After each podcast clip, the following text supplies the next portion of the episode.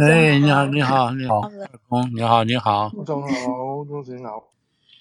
其实我们也可以慢慢开始，嗯嗯，可能现在对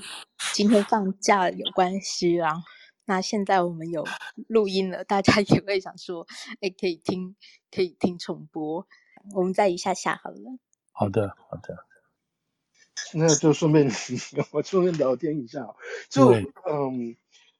我不知道那个就跟副总的经验，就我自己讲一下我最近的经验，就是乌克兰战争。呃，我有一群朋友是比较支持这个共和党的朋友嘛，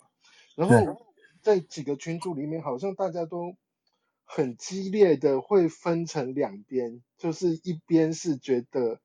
不，也不能说挺恶，因为挺恶对方就是他们又觉得不是挺恶，然后就是你我我我个人的感觉的逻辑，好像有一群会是嗯，好像民主党认为俄罗斯是美国的首要敌人。但是共和党是中国是目认为中国是目前美国的首要敌人。那我不知道为什么，我我其实有点说不知道原因，就是好像在共和党里面会有分开来，有些是比较支持乌克兰，有些是没有这么支持乌克兰，而且吵得蛮凶的。我不知道你们有没有这样的经验？嗯，对啊，你这样说起来。看来每一每两个党各自里面有支持有反对的嘛，共和党里头有，民主党里头也有，都有，只是程度程度不同的问题嘛哈。我觉得传统上来讲啊，传统上来讲就是说民主党哈，民主党比较是国际派了，就是说属于属于那种，嗯，internationalism，就是就是讲难讲好听点就是普世价值啊什么这些东西都可以对外。对外这个怎么讲？输出不是一个好的说法，就是愿意传播这些事情。那共和党不是没有，只是他你知道是着重于做生意啊，从生意跟现实的角度，愿意去跟魔鬼打交道这种等等这些事情。但也不是说百分之百没有原则，那还是要看他们的那个利益有没有受到很好的怎么讲呃。照顾吧，或者是受到很好的这些发展这样子。那就这件事情来讲的话，就这件事情来讲的话，显然是这个所谓 internationalism 比比较重要了哦。比较重要的意思就是说，呃，除了欧陆跟美国之间这种历史性的等等渊源之外，那么这种什么大欺小啦、人权啦什么这些事情都都会综合考虑在这里头。这是一个一个一个主要的一个观念。那美国人当然知道，从美国人角度来讲，的俄国不管他现在实力多强啊，即使到即使到结束以后，二冷战结束以后，还是要把俄国作为一个作为一个所谓维系，你这样听起来这样维系美国在世界领导地位的一个主要敌人嘛。那其他国家讲实在话，也乐得让美国去承担这个责任，自己去做他自己要做的事情。所以北约也好，欧盟也好。他们的角色相当这个保守跟自我限制嘛，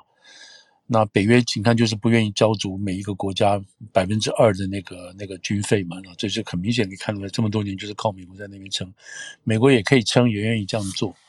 那直到直到美国自己本身出现一些状况，然后川普上来碰到川普觉得不合格啊，觉得不愿意，这才把整个事情重新。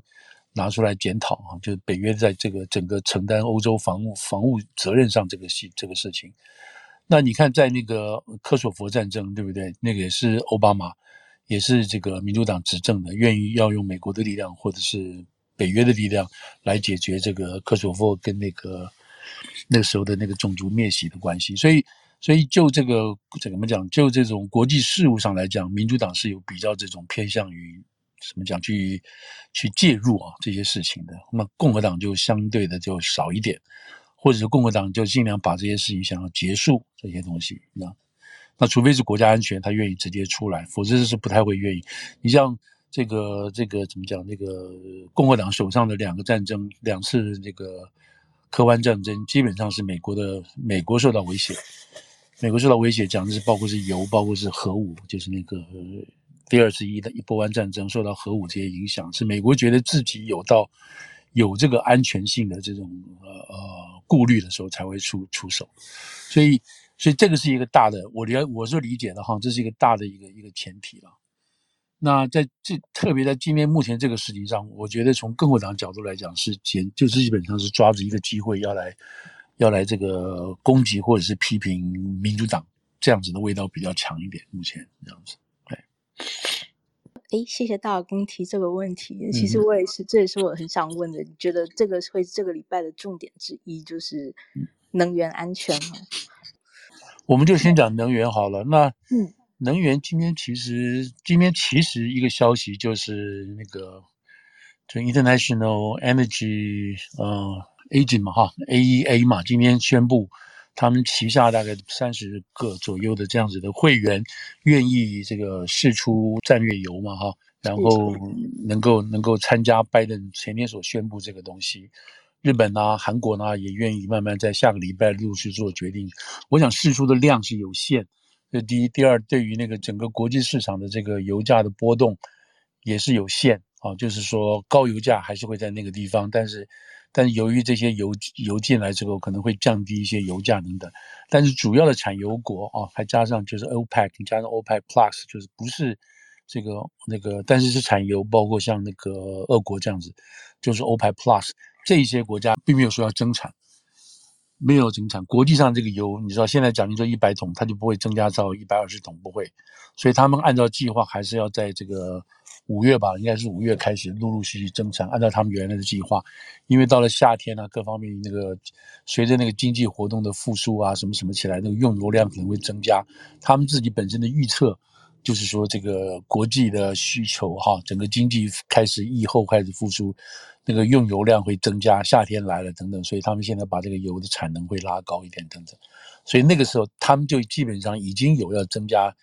增加这个增加增产的这样子的计划，所以不会因为这个拜登这样子宣布之后，他们就说 OK，我们来宣布，因为拜登的从拜登的角度来讲。是受到这个呃，受到什么不安这个这个这个乌俄乌战争等等这些影响所造成的，这是拜登这边的说法。那所以现在今天的这个新的消息就是这个 IEA 啊，嗯，这些下面所属的这个几个国家要加入。其实这个消息其实昨天跟前天就已经大致上知道了，只是他们不知道为什么要挑到四月一号，就大致知道说这个拜登要这样做。可是整体中要注意到的一点就是说。是一个国际性的组织啊，出面来做，而不是说，啊，英国啊、法国啊什么这样大家个别的这种声声援跟响响应，而不是这个样子，而是用 IEA 这个方式出来。那这里头就有一点点有一点点学问了哈，因为这样子的所所显示出来的这个政治讯号哈，政治团结信号相对来讲会比较弱了哈，相对比较比较弱。不像是说你这些几个国家陆续响应，或者是你拜登跟他们讨讨论好来一起增加这个增加这个释出战略油的，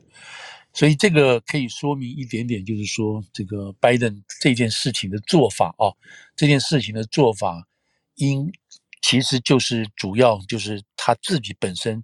国内的啊政治需求所造成的这个这样子的影响啊，不是说。不是说真正的哈国际油油源啊，或者是油价受到很大很大的这种压迫啊，什么这些事情啊，那这个是基本上是一个大致的情况哦。那那现在就回来看说，那拜登为什么要做这个宣布呢？哈，拜登做这个宣布真正的意义在哪里呢？然后他的这个这个所所所碰到的这些这种矛盾哈，还有两难是什么？那基本上就是拜登，我就把这个这个昨天这个事情说一下。大概上事实上这个已经在陆陆续续、陆陆续续都在想这个事情了哈。就是这个是拜登上台以后第三次的这个试出战略油嘛哈。前一次他有跟日本啊，还有其他国家，包括英国啊，都说要试出战略战略用油。那个时候基本上是个那个俄国还没有开始嘛哈，还没有开始打，主要是就是供应链啊，还有这个因为疫情呃舒缓了。然后经济活动开始增加，然后这个供应链还没有上来，这个油价开始增加，在这个情况下，所以他就释出一些原油，但是这个原油一下子就没有了，就没有任何消息了，就基本上就是好像没有感觉到什么太大的这个 benefit 哈。我们是有感觉到一些油大概还维持在这个三块钱左右，这有一点点功效了。但是意思是就是说，在这个拜登在这一次做这个宣布之前。油价已经在涨了，然后这个通膨已经在涨了，这种去年十月、十一月、十二月都已经在这个涨，涨到说都涨到这个四十年的年初了。所以就这个就油价涨高，还有通膨调高来讲，基本上这是在拜登上台的时候就任这一年就发生了。这些事情可能不会不会是拜登责任的，意思是说他不是他就故意把这些搞出来的。那现在大家要看的是说他怎么去解决这些问题，他用什么样的方式、什么的政策能够让这些问题那个这个所造成的冲击，一直是消失或者是减少等等。所以现在是看这个事情。那结果现在下来情况下，并没有啊，并没有看到这个事情有进一步的好转。你譬如东盟来讲，在去年的时候就已经很多人在在警告说，小心哦，你通膨会凶啊，你们要注意到这些事情等等。那这个通膨这事情是在联准会的手里头，可联准会就没有预料到。几件事情，其中一件事情就是预料到这个这个复苏的强劲性啊，强劲性所可能带来的这个影响，就是带会带来这工资的上涨啊等等这些，他没有预料到这个。另外一个就是没有预料的食物，就是这个整个供应链哦，供应链会出问题，而且解决供应链的方式没有那么快啊，这个没有那么没有那么那么果决，所以这两个问题的综合情况下，就让这个物价上涨。他们认为说这个物价上涨哈，或者通膨上涨是对的，是正常的，因为经过很一阵子没有任何东西，没有任何经济活动，然后你这个经济活动起来了情况下，那个时候的原物料哈，因为大家工厂没有正式复工嘛，所以产品基本上还是少的。就比如说现在这个货架上有一百件，但是有一百二十个人来买，那显然二十个人就买不到，买不到他就把价钱价高，就是说谁有钱谁就可以买得到，变成这个情况。那因为物不够嘛，就是供需出现问题了。那他没有，就是就是就是说，这个联准会他没有料到的情况是说，哦，我们劳工上有缺，劳工上有缺口，有缺口，供应链上有缺口，以至于会推涨，会推涨物价。他没有把这个情况认真的考虑进去，然后他一直就说，OK，这个事情会出来。第一个就是说，这个物价会上涨，通膨会出来，但是我们认为啊，几个月这个不到几个月。之后，这个通膨就会这样 easy 下去了。这个话还是我记得，还是去年差不多七八月的时候说的哈。那个时候我们记得已经 Omicron 还没有出来，但是基本上一波已经下去了，这个经济活动慢慢复苏了。所以，就从拜登角度来讲的话，他自己包括这个联准会来处理这个通膨，好，还有这些油价这个事情，他没有认真的对待。所以换句话说，他的政策上有一些失误。那因为这些事情造成现在这个油价，再加上这个俄国这个事情，就把这个油价就炒出来了嘛，一直在炒，炒到多少？炒到现在多少？加州已经是六块钱嘛。我们这边看到，不过今天来讲，好像油已经，今天今天如果去看纽约市的油价哈，我不知道别的地方怎么样，大概也应该如此。每一家一那个加油站的那个油价价钱都不一样。我最我看到的三块九毛九毛五的。最低的已经出现三字头了哦，就表示油价是在降，但还有的在四块两毛几，那这个说明就是正正这个也正说明了，就是说在这几天啊，特别是大概上过去这个礼拜，因为这些油公司也好，或者是加油站也好，他没有能够事先知道，或者他也不可能知道说拜登这边会准备试试出这个战略油，也不知道多少，所以他们买了一些油，买了一些油，也用高的价钱买了一些油，所以他们现在必须按照他那个时候买的价钱来卖。但是有的有的那个加油站呢，他在昨天前天才进的油，所以他那个油相对就便宜一点，因为已经出现这个减价的这个情况了啊。所以它的油会稍便宜，所以这几天这一天两天或者到这个礼拜一之前，大家会看到，你就等一下你就多跑几家了，每家油价会不一样。然后到了下个礼拜，真的是要多跑几家。啊，对对，嗯，你就会知道有的家因为你知道他是先买了嘛，知道有的家就后买嘛，对，所以。那这个你看，就是说明美国的市场是那个它调没有人来管的嘛，哈，它是一个是一个是一个是一个这个价格供需调整的调整的，所以你就来看，就是说到下个礼拜的话啊，下个礼拜的话，那油价就大概会趋于比较稳定或一致的这个情况。好了，那这就是讲说美国呃消费性的情况，那就回到拜登为什么要这么做？那现在就是说他的民调非常低，即使把这个乌克兰的情况。好像处理的到目前为止有板有眼的等等这些事情。我们等下再来讲一些乌克兰的事情。有板有眼的情况下，照理讲就是说他没失误啊，也没出现什么大的这个情况，美国人也没有损失生命，也没有损失性命，部队什么，所以他的民调应该会高。可是他的民调是稍稍之后啊，去了这个波兰前后回来那一阵子啊，那前几天他的民调是有回来回转一下，但是马上又掉回去了，所以。大家在这个外交事务上啊，外交事务上觉得说，OK，嗯，没有没有让他失分啊，但是也没有给他很高的分，所以这个乌克兰的事情并没有给他这个带来，因为处理的目前为止还好的情况下，没有给他带来加分的情况。那但是大家提到说，你相不相信拜登是一个好总统？这个分数就是很低啊，就会低到就是百分之四十七以下。不到百分之五十，然后是不是他处理的这个经济情况很好？不是，他现在有两点不是啊，在稍早的这个民调里头，他的大家认为不满意他的，就是认为他对这个疫疫疫苗疫情的这个处理的不好。第二个就是现在的这个通膨情况处理的不好。所以这两件事情，虽然疫情呢已经慢慢过去了，可是这个这个这个油价的问题啊，还有这个通膨的问题，显然就是在。所以他必须要做这个事情，他做这个事情。就是昨天就宣布这个事情，那大那大家都知道了嘛哈，是未来六个月每天要释出一百万桶的这个战略储油，然后呢，大概将近占他们现在的这个将近四点四亿吧，四点四亿桶，大概将近这呃半年的话是一点一点一点八亿桶嘛，差不多就他们快要到三分之一的这样子的一个一个一个释油量，所以这样放油出来。好了，这里有一个点很意思，我就我就想到就先说好了。他要半年、一年，每每天都放，然后放半年。那为什么要放半年呢？这半年有什么意义呢？为什么不放五个月啦、三个月啦什么之类的？所以这里头就有很多计算的学问哈。我现在所看到的这种计算的学问，当然最明显的一点就是说，现在是四月一号开始，如果你加六个月的话，六个月的话就是十月，十月前后刚好就是这个叫什么？这个呃，集中选举，哎，集中选对投票的这个日子。所以这个算法呢，它这个算法有两重的算法，一个是，就是说它这样子试出这个油，然后再加上现在国际上大家说好一起试油的话，那么这个油价会降下来。油价降下来的话，至少啊，油价降下来的话，可以冲啊，就是抵消掉这个通膨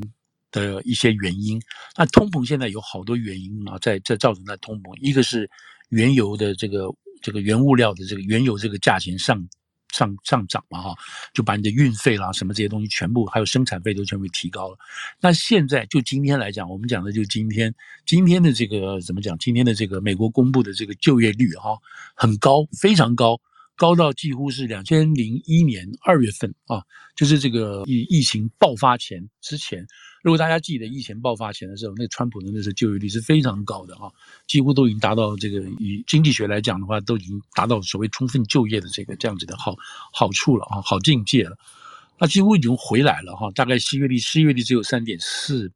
比原来三比原来之前的三点啊，现现在三点五，比原来这三点四稍稍差了一点点。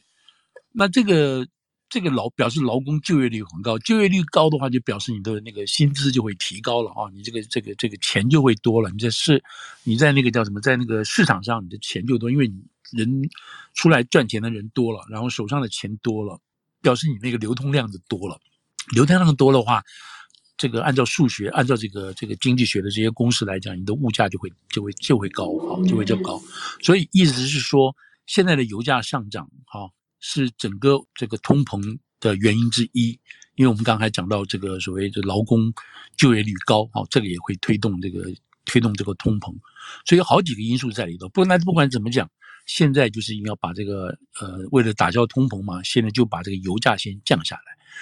那至于就业，你没有办法，没有办法就没有办法去刹车了，因为老百姓要要出来找工，大家休息够了，要出来找工，那你该怎么办？所以现在。那这边可能又要又要岔出去讲，就是说可能歪讲歪一点，就是说现在美国的联准会，我们刚刚讲过，它最早已经已经 miss 掉一些这种控制控制这个呃通膨的这个这个这个能力跟机会嘛啊，那它现在它有机会了，因为也就是就是说现在通膨还没有完全这个失僵哈，无法掌握无法掌控，所以现在通膨还是在所谓 manageable 的这个情况下，那么现在就是说本来本来这个在没有这个俄乌战争之前。那么很单纯的就是这个劳工市场还有这个供应链的问题。那他们怕啊，这个联准会也怕这个经济会冒火，会 overheat，所以呢，他们就已经说我们要增息了啊，要把这利息增高，不是增一次，不是增两次，可能今年都要增六次，就把利息再拉高。利息拉高的意思就是说，大家借钱就贵了一点了。你本来借一百块钱只要还一块钱，那他把利息拉高了，你借一百块钱就要还两块钱，比如说。那你为了还两个还两块钱，你就应该有一个很好的市场，你的东西要卖得出去，你才能够赚两块钱，然后然后你去还它，对不对？那所以这都是一环对一环的这种这种的呃这个怎么讲寄望哈，就是希望这些事情。那现在现在假定就是说，现在这个这个联总会说，他们预期本来这个劳工市场呃整个就业或经济会这么呃还正在发展中，所以我们要担心啊，它会这个。经济膨胀啊太快，所以我们要加息，然后抑制这个通货膨胀。所以他现在是这样想法。可是现在呢？现在的情况下是什么呢？他是不是要真正是要再加这么多？呃，就要加这么多息了啊？这么加这么多息，还是要另外再加多更多的息，才能够抑制这个通膨过热啊？所以这个就变成是另外一层单独的考虑了。因为现在把油价要降下来了，好，那降下来，照这个拜登这个说法来讲是要降下来。然后今天有这个，有这个，有这个联准，呃有这个国际上 IEA，其他国家一起来加入降这个油。那我们就纯粹讲这个降油这个地方来讲的话，那这个就是拜登自己本身的这个。为了选举的考虑，因为我们刚刚讲过了，这不是一个一呼百诺啊，全这个全美国、英国啊、什么法国啊、德国啊都愿意加入什么这样这个事情，那不是这个就很明显的是你美国自己本身因为政治需要，就是讲白了就是你拜登政府政治需要所做的事情，让希望大家能捧场。那今天捧场就是 IEA 出来捧场啊，一个国际组织出来捧场，好，有总比没有好。那所以回到回到原点，还是就是说，这是因为拜登自己本身的这个。国内的因素，好，那国内什么因素？我们就讲，刚刚就提过，现在民怨很高，现在买东西大家都感觉到这个东西真的是贵了哈。我们去在法拉盛买这些外卖的也好，或者是买这些这个菜市场的东西啊，基本上都是提高很多价钱了。那怎么办呢？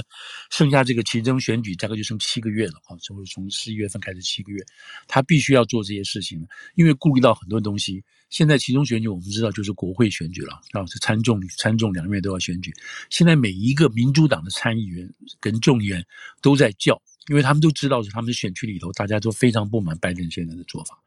他们现在要出来选就就这个出来竞选，简直很难开口，因为一开口选民就骂。你知道，在这个不同的这个汤后里头，选民就骂你们怎么样怎么样怎么样这些事情，所以他们被就是立于一个很不利的地位，再加上一些所谓 social agenda 啊，social agenda 就是包括我们说包括像这个什么同性恋啦、堕胎啦，还有这些东西，包括这个种族这些事情，这些 social agenda 越来越不是那么 popular，在这种情况啊，在目前来说，我举个例子，像今天、今天、昨天、前天，陆陆续续好几个。共和党的州有没有都通过了十五周以后不准堕胎的这个法律啊？州法，那这个就是表示三个月，你怀孕三个月之后，妇女就不管不能堕胎了，除非除非是非常非常特殊的理由啊，这样，否则话你不准堕胎。那在这个时候，在这个时候，因为六月份六月份开始哈，六月份七月份开始，这个叫什么？这个大法官就要开始新的一轮听证了嘛哈？特别是十月啊，对不起，十月前后就开始说的听证。那现在就是这些州要趁在这个趁这个大法官出来听证的这个出来审审这个，特别是有一部分关系到这个所谓那个妇女堕胎权的这个案子，那就要就要借这个还没有正式开之前，就要先把各州就要先把这个事情做下去。那这个基本上是属于共和党比较支持的这样子的做法，特别是在这个共和党州里头做这些事情。所以你也看得出来，就是现在来讲啊，在州里头已经在是共和党。的气氛，这种掌控的气氛是非常非常浓厚了，已经造成这样子的、这样子的所谓这个禁止十五个月以后的堕胎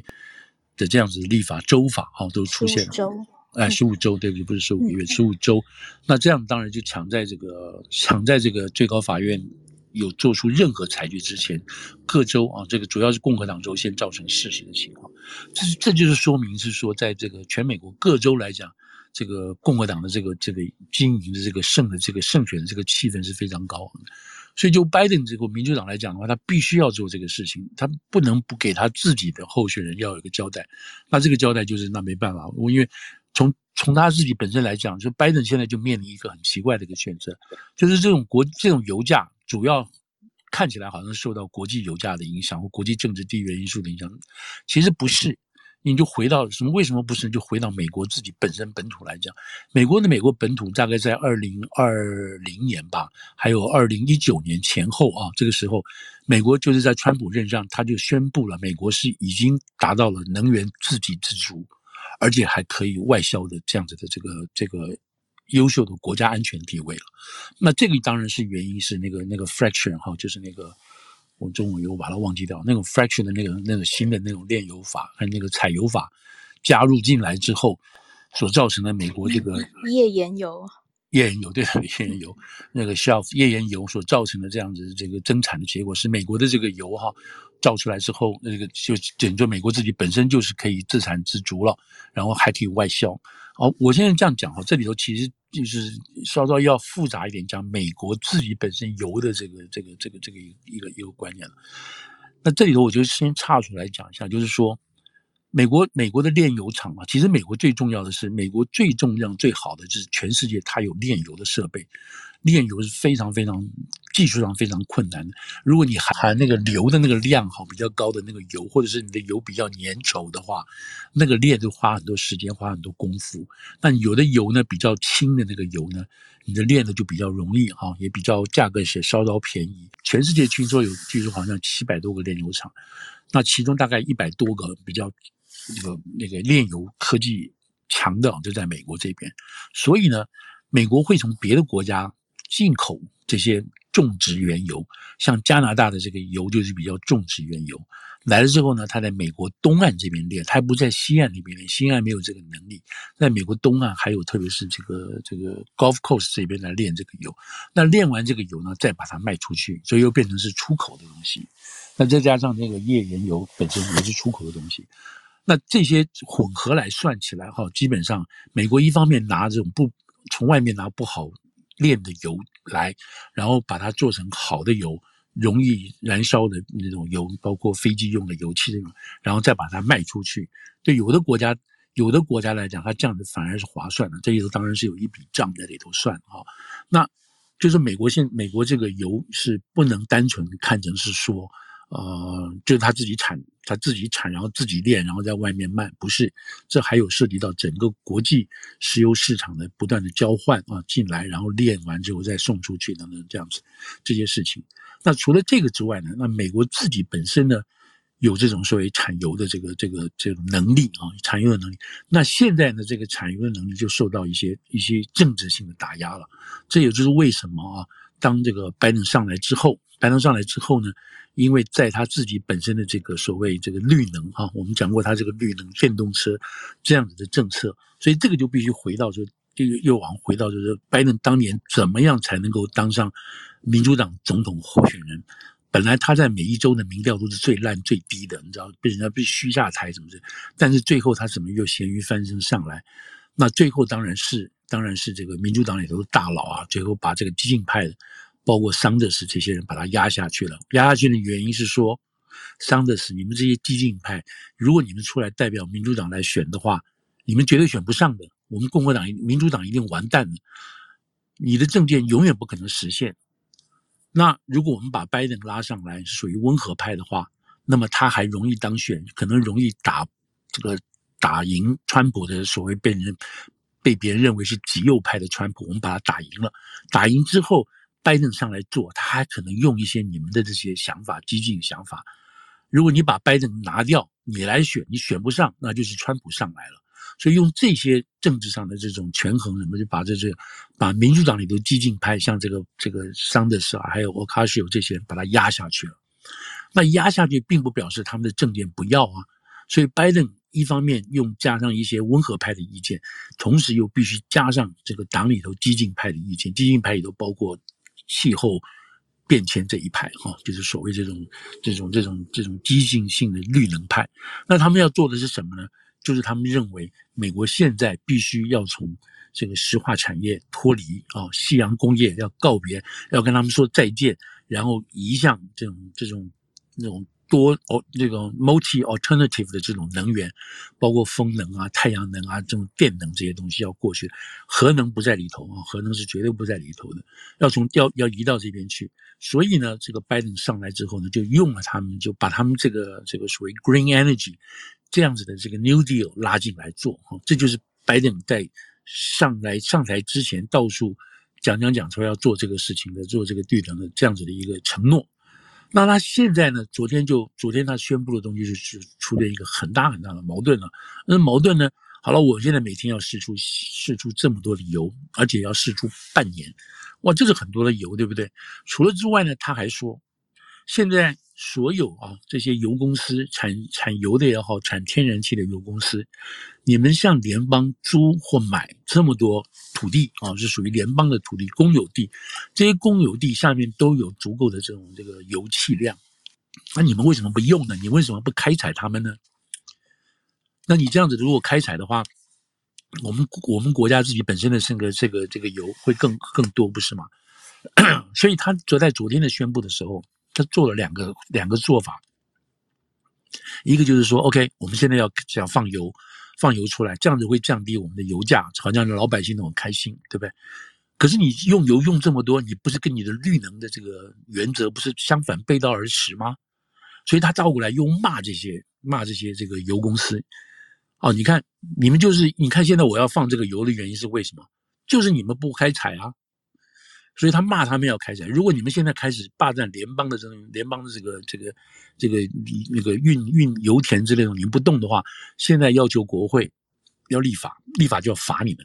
你一天不行动，我就罚你多少钱，罚你多少钱。所以这一方面，他又来逼迫油公司去开开开采这个油。那他这个又是从油公司的角度来讲，他又是这个班里又是得了便宜又卖乖，因为他上台之后呢。就增强了对于油气开采的这种法律上的这种法令上的这种限制，这第一。第二，如果有一些这些这种小公司，而不是大型的什么那种那种像 Mobile 什么这种大公司的东西，小型的啊，在每个州里头，比如说蒙塔纳啦，还有 Texas 这些州，小型的油商、油气商，他们想要去开采油源，他们也取得了地，那就像银行申请贷款的时候呢。因为现在的这些这个这个银行贷款的人啊，那因为他们上面都有银行在，包括银行、子银行、什么母银行，后面后面的财团，他们现在都闻到这个味道是什么味道？就是在拜登政府情况下，不鼓励不鼓励石化油的开采，而鼓励这个绿能的东西。所以从银行的角度来讲的话，他们已经闻到了，已经知道了这个联邦中央的政策。他们不愿意把这个未来的这个钱摆在石化这边，所以他们用各种方式，就是就是 delay 了也好，或者是这个劝阻啊，什么就不给这些新的要去开采油石油化的这些厂商，所以这些人呢就受到很多挫折，你知道，所以那很多挫折，那我也不要做了好了。而且你们国家未来要走的是这个 电能的东西，那我干嘛要去生产这个东西呢？我我去弄了这个资金，到时候还卖不出去这个油怎么办？所以这个拜登上来之后呢，在这个战争发生之前，整个美国的供油量就已经出现这些样的问题了，就已经开始出现这些问题。虽然增产量还是多，可是呢，这个从长期看起来，美国的自给自足这个油会降下来，会没有了。那拜登打拜登这一票人打的转盘是什么？OK，我知道，我们就是现在处于一个替换阶段，我将来就是不要用你们石油了。所以我现在要用的，我未来要用的就是这种能啊，电能啊，风能啊，太阳能这种地方这样子。所以在他这个投资的这个，他现在开始的预算里头，就拨了很多钱要去开发这个电动车，还有电，还有电池这些事情。那同时，如果老百姓啊，老百姓在二零二三年，他已这这已经说过了，在二零二三年的时候，我们开始大量投产这个电动车。那么大家去买电动车的时候呢，比如我花一千块钱去买电动车，那么其中三百块钱可以抵税，啊，这阵大家说，哦，那好，那可以抵税，我就去买了。所以用国家抵税的这个方式鼓励大家去买电动车，这样子就把电动车的市场打开来了，或者是扩展开了。那在背电动车背后的三个大厂，Chrysler 啦、Ford 啊、General Motor，他们就会大量的开始用生产线的方式去制造这个电动车，就想把这。就这样就在这样子的设想情况下，就把美国从这个原传统的这个石化石化的那个能源和天然气能源，就把它转化成未来。那么这样子做，当然就是有关于天气暖化啦，什么这个什么地球温度会增高，这个问题就慢慢慢慢可以解决掉。那么美国在这个二零，在这个去年这个所谓所谓这个峰会上啊，这个气候峰会上所要求达到的这个目标，没有定的达得到，但是他已经朝这个二零五零年这个碳减半的这个方向去做了，这样子做。所以从拜登的角度来讲，他是他是昨天，他一方面说我要放油，啊，大家都去用油，但另外一方面，他就说 OK，我会宣布一个什么东西呢？他昨天就同时另外一个宣布，就是要。鼓励增产，有关于开采镍还有锂这种关键矿物的这样子的这个这个一个新的一个法案哦，他就要启动这个 这个 National Defense Act，就是就是这个国防生产法。国防生产法。嗯、对，生产法，然后让大家去做这些做这些开采这个东西，然后能够增加，能够加速的去研发或者是产制啊、哦，产制。电动电池啊，电动车所需要的电池，以便能够让这个整个汽车工业从传统的烧油的哈烧这种石化转到这个东西，所以这个是他这个是他昨天昨天的这个说法，这样。那可是就一般的这个，昨天我这样你就东西说了出来，你大家就看着有没有什么希望啊？大家评价好不好了什么之类。几乎没有太大的，没有太大的，没有怎么讲，没有太大的这个欢呼啊、鼓掌啊，什么这些事情都没有。第一个，从很多人来讲说，这就是暂时的情况。第一个暂时，你这个油，你就算六用到用六，你放六个月好了，那六个月这里头变化很大，更不知道什么事情会发生啊。而且在整个国际市场来讲，这个油也只有可能对你美国有什么影响，其他没有什么影响。这纯粹你是国内的这个政治考虑，这是一个。那假定说他这个东西赢了，假定说他这个真，假定说拜登这个事情真的赢了，赢了到这个到这个十一十月份十月份了，好了，大家觉得这个物价油价降低了，那是不是会真正造成这个通货会降低呢？那不一定啊。我们刚刚讲过了，这个通膨的这个里头有好几个因素啊，对不对？所以它不见得那个时候物价会降低。所以就这样，就这个角度来讲，那拜登还要另外还要另外想办法。是这个样子，但他如果输的话呢，那就更惨了，对不对？输的话情况下，就表示你共和党就赢了，然后他占了，他赢了这个众院，那赢了众院以后就表示什么？那民主党什么事都不要做了，明年、今年年底以后到这个二零二四年，你民主党不要做任何事情，你知道？还有很多情况，包括把这个把这个控诉川普的这个调查委员会啊，国际这个国会调查委员会都给你解散掉。那你这个民主党就真的是不要玩了，你知道？所以这个就是这个昨天他这样宣布下来，从内从外的这这一这一些考量。当然，从民主党自己本身正在选区里头要要竞选连任的也好，或竞选新挑战的也好，那都觉得说好了，这个总算是总算是让我们回到选区去竞选的时候，我们有话可以辩论了，可以可以去自我辩论了。否则的话，共和党又一直骂我们。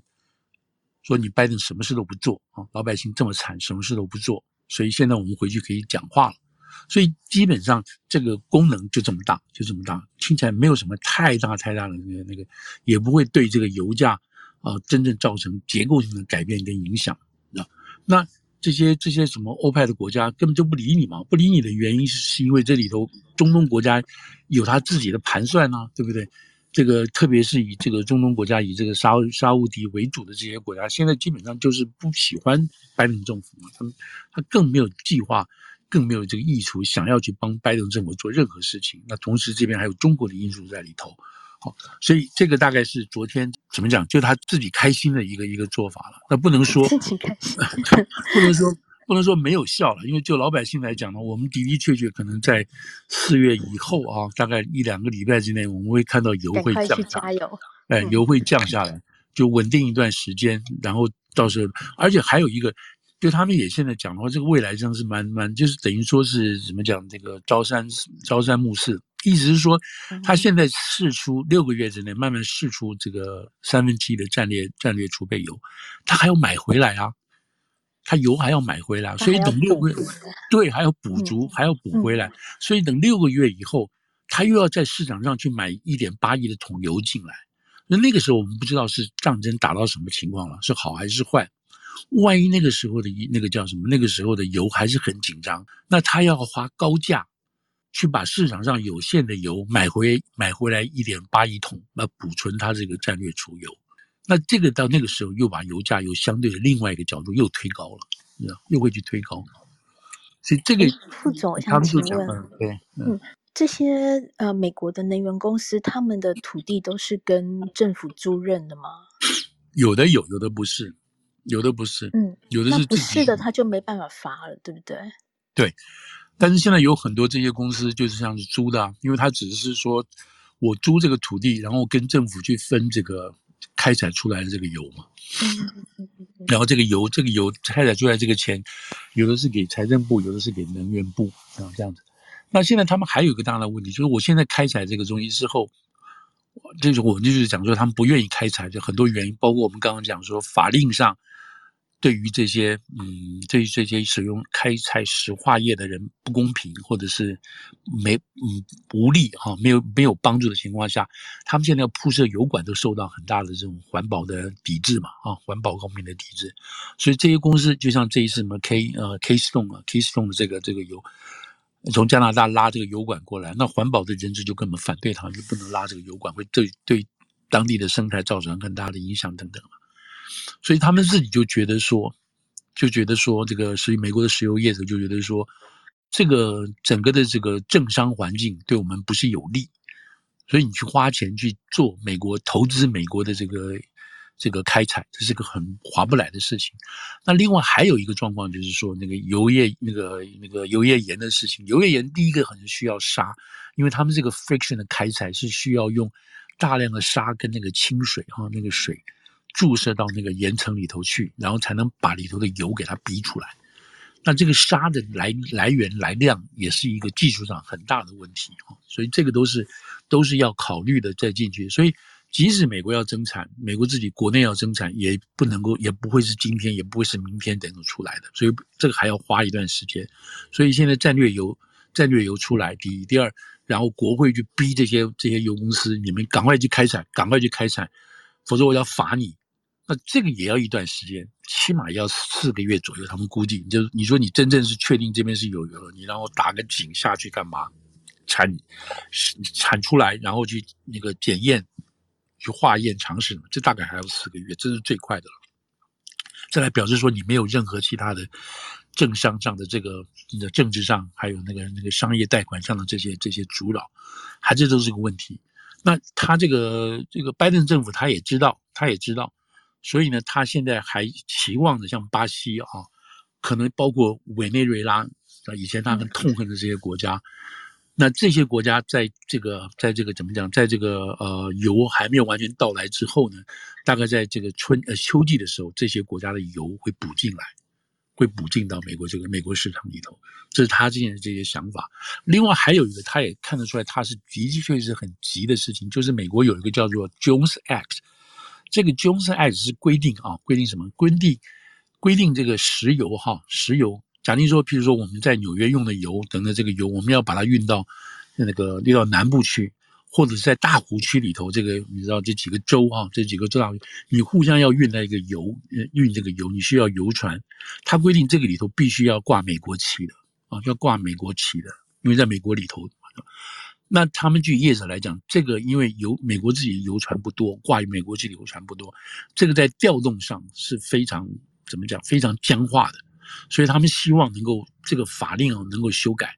然后让外国船只、外国的油轮也能够，他们这边你可以租外国的油轮嘛？如果你来不及运这个油的话，你租外国的油轮进来，你可以把这个运油的这个时间降低啊，这个运油量增加。那这个就涉及到要把现在这个多少一七多少年的这个 Jones Act 要做某种程度的这个修改。那现在听说就是说，拜登政府大概要在下个礼拜吧，就会 suspend 啊，就暂时这个总统的权力。然后当然要透过国会的同意了，就是暂时终止哈，暂时这个停止某些条款，让非美非这个美国籍的这个游轮也能进来运油，调节里头内部的这个油的需要。所以从这个角度看起来，从这件事情看起来，就是说哇，你要去修改这个 Jones Act，哇，这也是一件蛮严重的事情，蛮蛮慎重的事情，蛮重大的事情。那这倒过来说明就是说。这个拜登的的确确是为了要选举了，你知道，是为选举这个其中选举的这个事情，要做了这么多的事情。就是为了要使石油更容易从，比方说从 A 地运到 V 地，这样。对，在美国本地，在美国本地，嗯嗯、而且是最重要是运的是那种啊、呃、可用的油哈，不是说还要再去、嗯、还要再去 refinery，或是再去炼的，就是基本上你用那个油是你可以马上用的，你知道这样子。那个美国的油的价钱包括很多，汽油价钱呢，包括联邦税、州税，还有一些运输费。那每个州那个运费又不一，那个对于那个那个叫什么？对于那个那个 petroleum tax 高低又不一样，所以每个州的油价都不一样了，你知道？或每个公司本身所出的那个所克的油价都不一样，因为它那个油体，它那个油油罐车或者油油田啊，或者那个油管要经过不同的州，那每个州的收税的情况又不一样。所以你你那个油管到了，比如油管到我们纽约州，可能这个就这么多钱，可是油管再往那个往缅因那边走的话，可能就贵，这样子你知道不一样这个价钱，所以会有一些稍稍的变化就是了。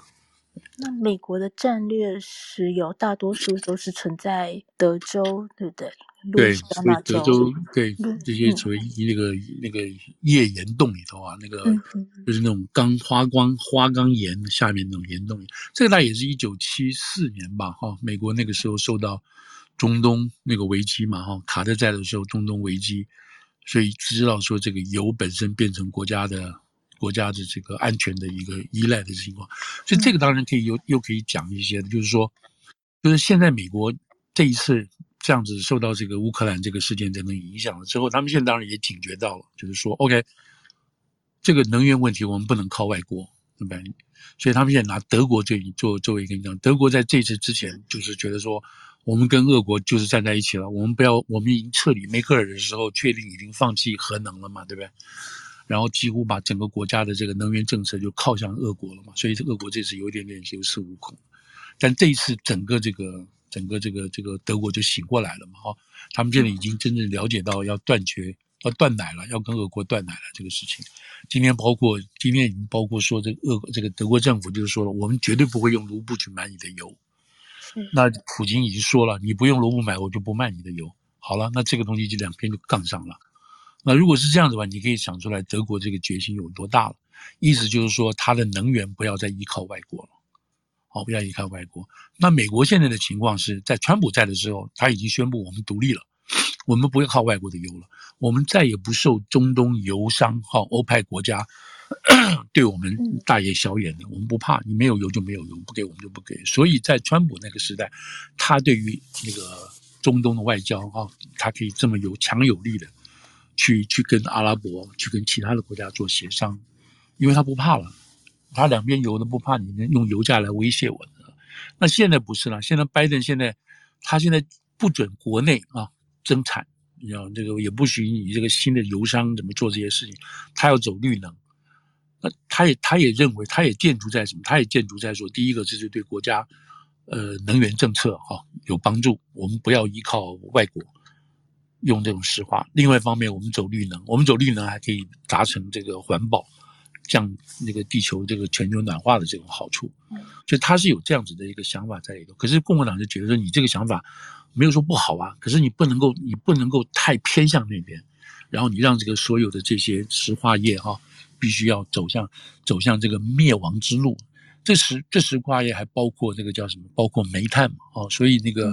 Joe McCain 那个地方，对不对？就是那个西维吉尼亚州的。麦青议员他就很火嘛，对不对？我们这个州就是靠卖煤的嘛，还有肯塔基州，我们是靠卖煤的。你这么快速的时间，你就把整个煤矿都关掉、灭掉，那我这些工人去哪里呢？那当初那个 John John Kerry 就是美国的这个情那个叫什么气候特使嘛，他自己在这个选举的时候就帮这个拜登站台，就是说那很简单呐、啊。我们就把你辅导你们就业，辅导你们转业啊！你们可以来到这个这个电这个这个这个电池生产业啊，什么什么。他说这个话简直是说来容易啊，就引起爆发，你知道？就是说批评 John Kerry，你到底是吃过饭没有？你有没有接地气啊？事情是让你那么容易的吗？我们整个工会是对这个事情是这样看法的吗？就把他们彻底骂一通。所以后来你记得，如果大家没有记没有忘记的时候，在后来的这个这个这个几场这个民主党。总统候选辩论的时候，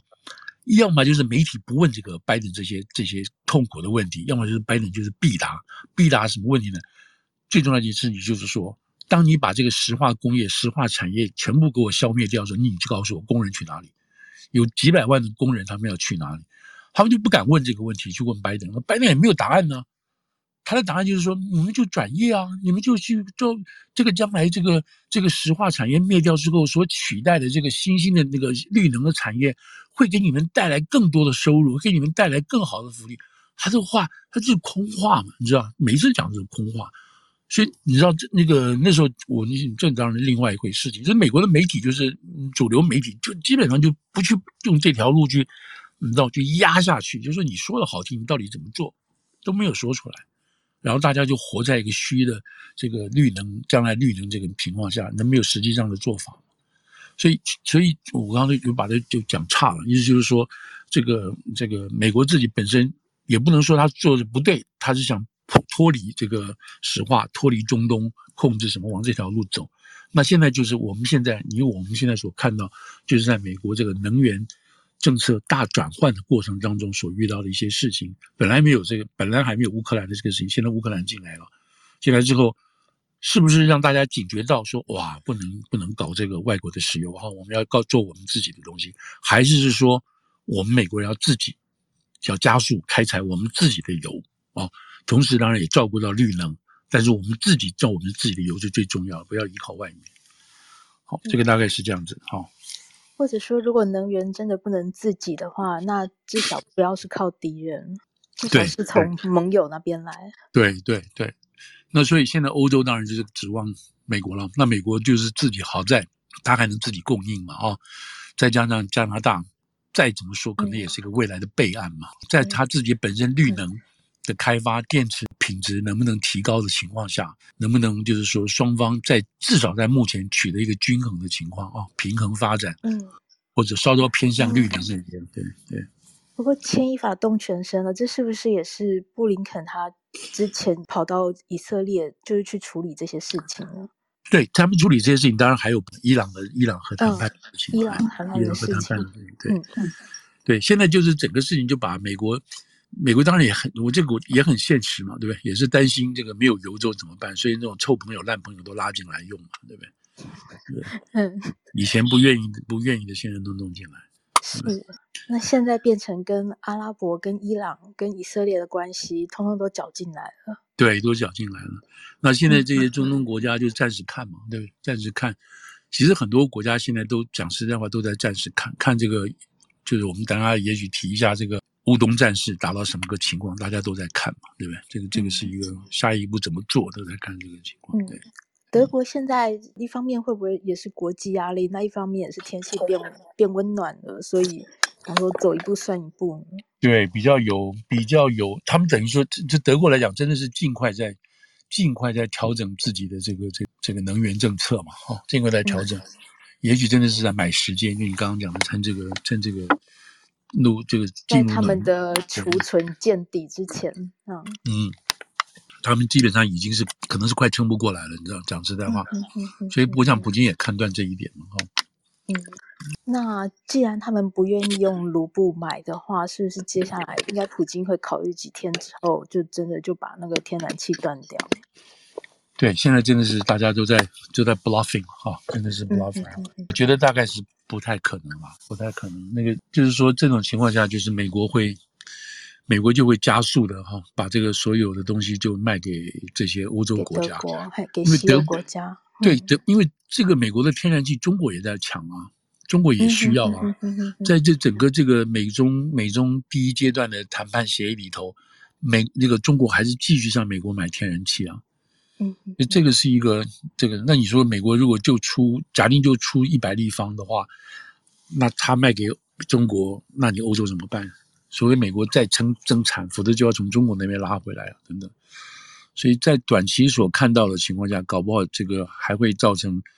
天然气的价格会上升，然后中国可能没有天然气，因为大部分都给了呃给了这些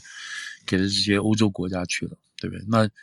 所以我们在今年差不多九月、十月，我们就会看到一个标题就出来了。什么标题呢？就是今冬的今年冬天的这个能源价格会飙涨，有没有？或者是短缺，我们就看到这一类类似的新闻、类似的标题就出来预告了，对吧？哇，嗯，可见能源的战略位置是多么重要啊！呃，台湾也要引以为戒啊。对啊，是每一个国家其实都很、都很、都在、都在看这些事情，都很紧张这些事情。嗯嗯。嗯所以你如果如果说奖励真的真的这个第一个六月的这个六月就是拜登这个六月说法就很有意思了哈，可能对内就讲说 OK，我起码这个低油价我要把它维持到六月，维持六个月，对不对？然后这个低油价的效果才可以能在十一月的时候不要爆发，就是可以能够让大家享受得到啊，至少已经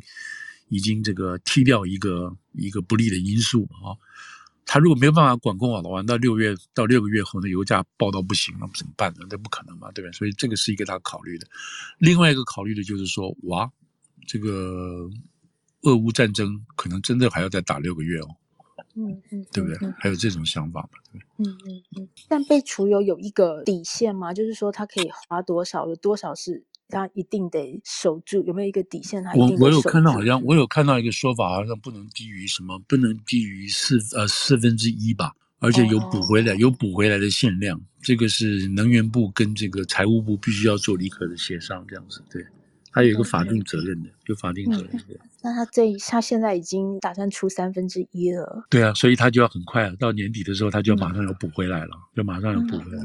嗯他们是说那个时候的油价可能比较低啊、哦，你现在把这个油价试出嘛，美国现在把这个油价试出来，到市场上就等于会先赚一笔钱，就从美国的角度来讲会赚一笔钱，因为油价现在比较高，然后到时候再以那个那时候如果在美国那个时候进场去买的话，那油价是低的时候去买，那买完之后就造成国又是又造成这个油价会升高，那是另外一回事情。但接下来天气变冷，那又会再升高了。对啊，所以你就要看，就是我们刚刚讲，嗯、就是在十月的时候嘛。嗯，所以，所以真的是做生意的人，做期货生意的人，所以他们说，当拜登做这个宣布的时候，昨天做这个宣布的时候，那个远程期货的交易就取了很大的、取得很大的变动，知道？因为大家都预期到你在六个月之后你要补油嘛，所以那个时候的做远期期货交易的人，另就有另外一批算法去了。看起来接下来半年的经济状况都还是会上上下下的。对，对，对，好。嗯，那副总，我想问，那这样像俄罗斯现在跟乌克兰这样差不多是一个消耗战了，您怎么看？接下来他们今天今天好像最新的发展是最新的发展哈，乌克兰已经打到俄罗斯里头去了嘛？啊，嗯，就是他们昨天打掉油库嘛？哈，打掉俄罗斯的油库。呃，进到俄罗斯里头了。那除了用导弹去打之外呢，也证实是有那个乌克兰的直升机进去了，好，攻击了油库，还有军火库这样子的。那这个是一个大的发展，大的发展就是说，他不但不但在他乌克兰的境内里头反守为攻啊，他已经超越出去去打到俄国去了。那这个说明什么？说明。你不能说明，呃，乌克兰有底气啊，这可能是外面的一些外力的这个做法哈，已经开始鼓动这个乌克兰去做，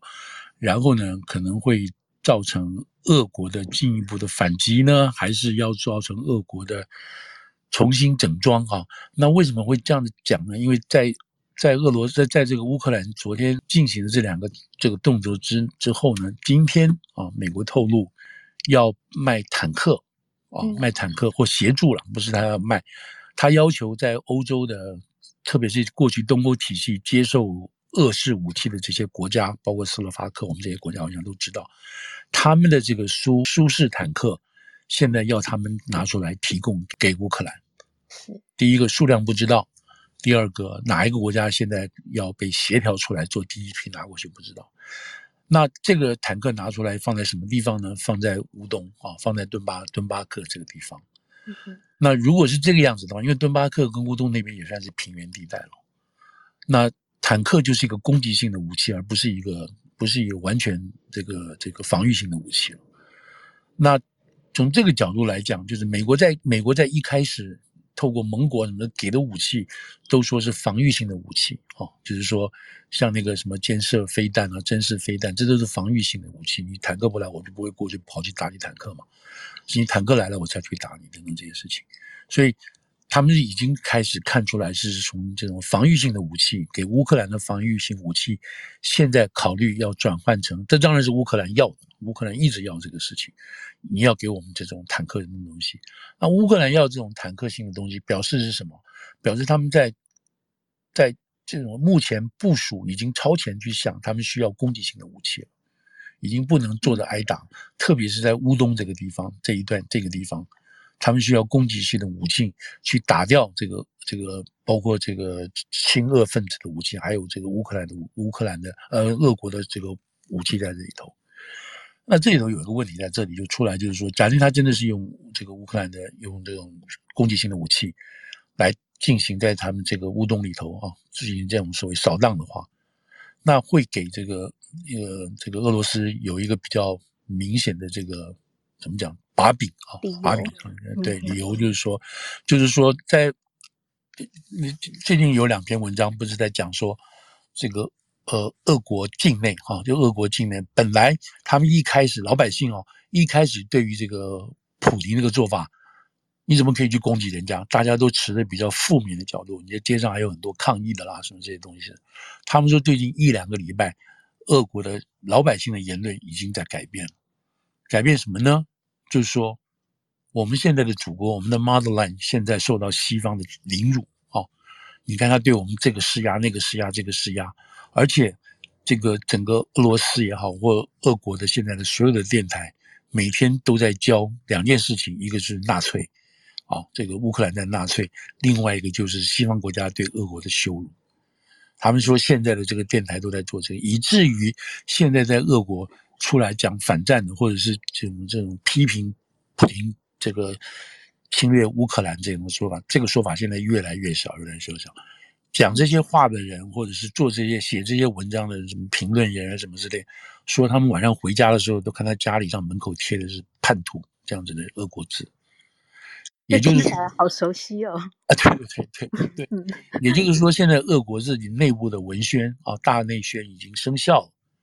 要普廷赢了。普廷现在据说他们有一个叫什么 p r i v d a 还是 Lavati 的这个一个。所谓独立性的民调民调机构已经给这个普京大概有百分之六十还不百分之八十一左右的这个这个这个认可率了，你知道？所以是很高了。所以从民间的这个立场来讲，好像这个普京又重新掌握回来了这样子，你知道？所以所以就是说，普京在在他国内发动乌克兰战争的这个正当性，又在慢慢慢慢取决上风哦，占了上风。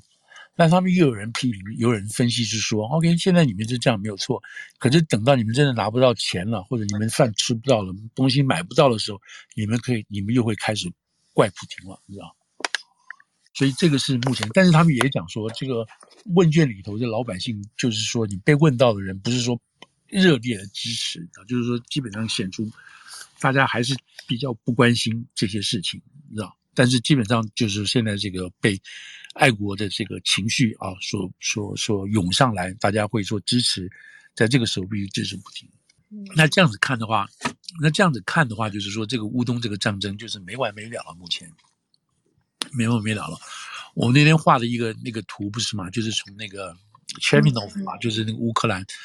这个基辅北面那个那个城市，靠近靠近白俄罗斯那个土地嘛，那个地方。从那边一直沿着这个这个俄乌边界，这样子画下来，你就画到顿巴斯嘛，哈、哦，顿巴斯这个卢甘斯克啊，还有这个顿内茨克这个地方，然后你把它画下来，然后就到了这个到了这个这个中间就画到黑海这边沿岸嘛，然后去马里坡，然后再来是那个克里米亚，再来到这个阿德萨嘛。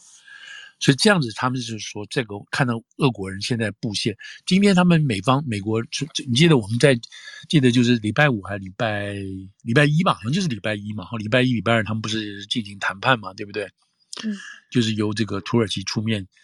把这两个国，这个俄国跟乌克兰的这个人在在这个叫什么，在这个伊斯坦堡见面哈。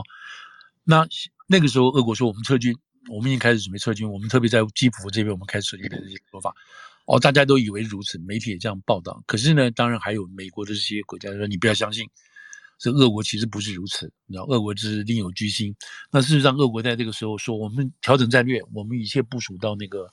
部署在乌东去了，我们不会在那个。嗯，好了，那个时候大家那美国都不相信了，欧洲都觉得不相信这个。那么昨天跟今天的这个说法就变了，美美国跟欧洲的说法说，嗯，这个他这个调整兵力，这个转向乌东好像是对的，哦好像是没有错。看起来都是这个样子，虽然在基辅啊附近还有一些零星战斗，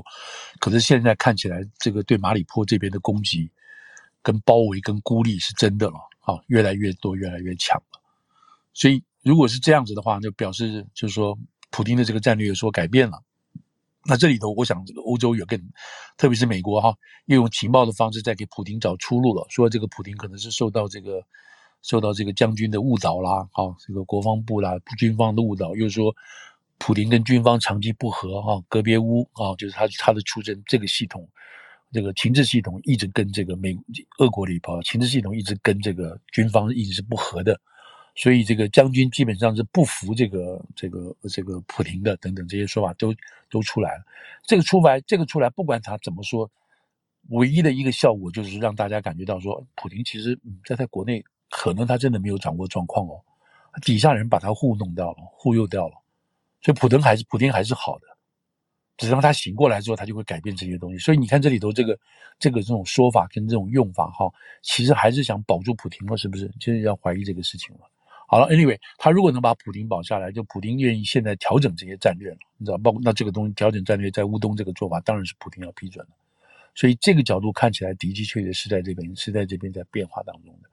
那所以这样子变化呢？如果打乌打这个打这个什么打这个马里坡是这么难打，然后你就算打下来之后，你们还要再谈，对不对？还要谈。第一个，你谈得出来谈不出来；第二个，谈出来之后是不是可以执行？第三个，你可不可能去执行？所以，即使俄国跟这个乌克兰谈出来这个和平条约的时候，那这个这个后面要走的路还很长的呢，你不知道能不能走下去嘛。所以，这个如果是这样子的话，那就是看起来这个。这个仗还是会持续再延续下去，哦，这是大小程度问题了。那在这种情况下，如果说这个欧洲基本上团结一致，然后又把这个武器还有供应供应链重新再把它重整，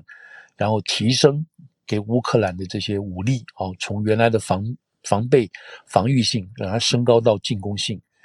那这个这个就这就很很多的变数在里头了。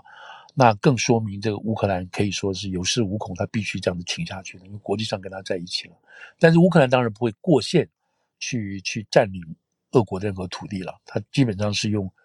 用保怎么讲？你这有一个他们有一个有个战略思维，就是说，即使啊俄国跟这个乌克兰达成停火协定的话，那乌克兰要的是什么？是从你乌俄乌边界俄乌边界这个地方要要往俄国这边。